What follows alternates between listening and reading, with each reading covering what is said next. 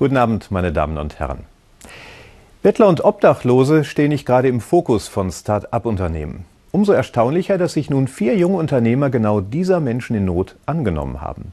Sie haben eine Spenden-App für Obdachlose entwickelt. Im britischen Oxford wird sie gerade getestet, passend zur kalten Jahreszeit, in der das Leben auf der Straße besonders hart ist. Die Idee ist faszinierend. Ich habe gerade kein Kleingeld in der Tasche, ich habe den Bettler, dem ich was geben will, schon ein paar Tage nicht mehr gesehen. Oder ich möchte ihm helfen, auf ein bestimmtes Ziel hinzusparen, auf eine warme Winterjacke zum Beispiel. Dabei kann mir die Spenden-App helfen. Mit ihr kann ich einem konkreten Menschen ganz gezielt etwas überweisen. Ich bekomme sofort eine Spendenquittung und kann sehen, wofür mein Geld verwendet wird. Eine großartige Idee. Wenn da nicht diese andere Seite wäre, für jeden Hilfsbedürftigen wird ein digitales Profil angelegt. Alle App-Nutzer haben Zugriff darauf, damit sich jeder ein Bild von seinem Obdachlosen machen kann.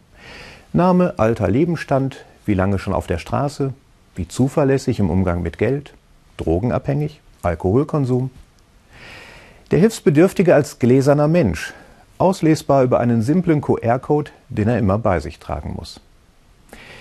Das Unternehmen führt als Begründung an, dass die Spender eben wissen wollen, was mit ihrem Geld geschieht. Klar, das will ich auch.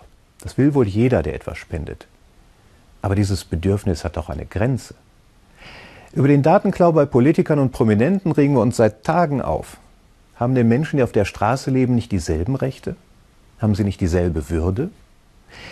Wer also gibt anderen das Recht, so mit ihren Daten umzugehen und sie bildlich gesprochen derart auszuziehen? Darüber hinaus stellt sich mir noch eine viel grundsätzlichere Frage. Muss mir jemand, dem ich etwas schenke, Rechenschaft darüber geben, was er mit meiner Gabe macht? Oder darf er frei über sie verfügen? Bei Familie und Freunden haben wir ein weites Herz. Das ist für dich, du wirst schon wissen, wofür. Warum nicht auch gegenüber einem Hilfsbedürftigen? Weil er sich ja sonst nur Alkohol kauft? Ja, mag sein. Aber vielleicht ist es genau diese Flasche Bier, die er gerade braucht, um wieder runterzukommen und nicht in den kalten Entzug abzurutschen, der auf der Straße tödlich sein kann. Wer will das beurteilen? Der Nutzer einer Bettler-App?